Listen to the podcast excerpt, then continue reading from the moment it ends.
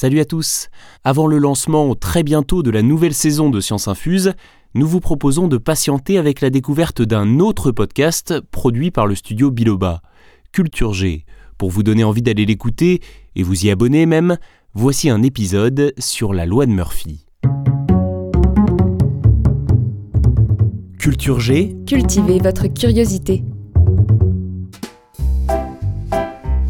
Bien le bonjour, très chers auditeurs. Dans cet épisode, nous allons parler de la loi de Murphy. De quoi il s'agit, à peu près Pour la loi Oui, pour la loi. C'est un concept proche de la loi de l'emmerdement maximum. Alors comment ça va, monsieur Pignon? Revenons à la fin des années 40.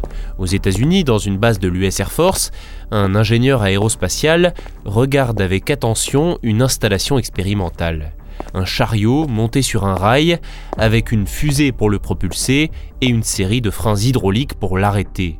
Cette installation sert à tester la tolérance humaine à l'accélération et à la décélération. Pour plus de précision, de nouveaux capteurs viennent d'être installés aux pinces de retenue du harnais.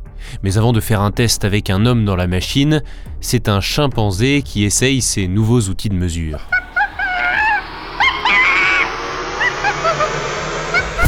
Mais raté, ça ne fonctionne pas. D'après les capteurs, aucune force n'est exercée.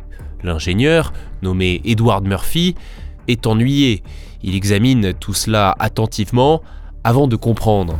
Son assistant a monté les capteurs à l'envers. C'est à ce moment-là que Murphy déclare ⁇ Si ce gars a la moindre possibilité de faire une erreur, il la fera ⁇ Bon, on n'est pas certain que ça soit exactement la phrase qu'il ait prononcée, mais vous comprenez l'idée.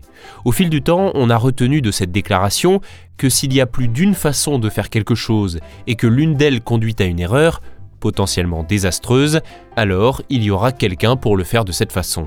Ah oui, j'ai fait la boulette. On a repoussé les limites là. C'est ainsi qu'a été conceptualisée la loi de Murphy. Elle a rencontré un très grand succès, forcément elle s'applique parfaitement dans un grand nombre de situations de la vie quotidienne. C'est fascinant la malchance, Monsieur le Président. Fascinant. Aujourd'hui, la loi de Murphy peut s'appréhender de deux manières. Soit au pied de la lettre, ce qui revient à considérer la vie avec fatalisme et pessimisme, quoi qu'il arrive à un moment ou à un autre, cela va infailliblement mal tourner.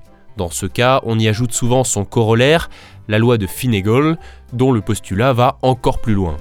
Quand arrive un problème, un ennui supplémentaire survient toujours à ce moment-là pour empirer la situation.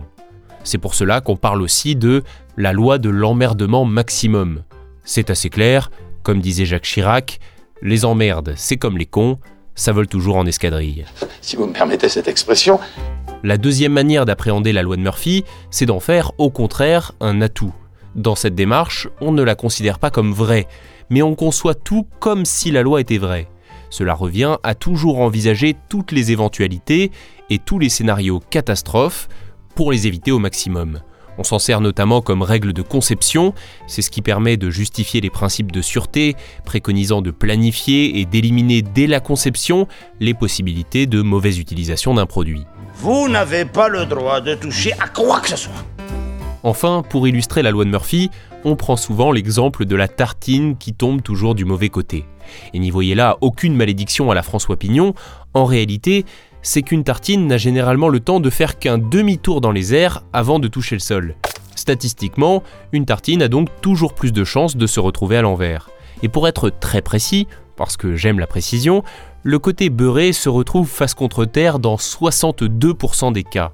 C'est ce qui ressort de travaux menés par le physicien britannique Robert Matthews après avoir effectué des milliers de tests.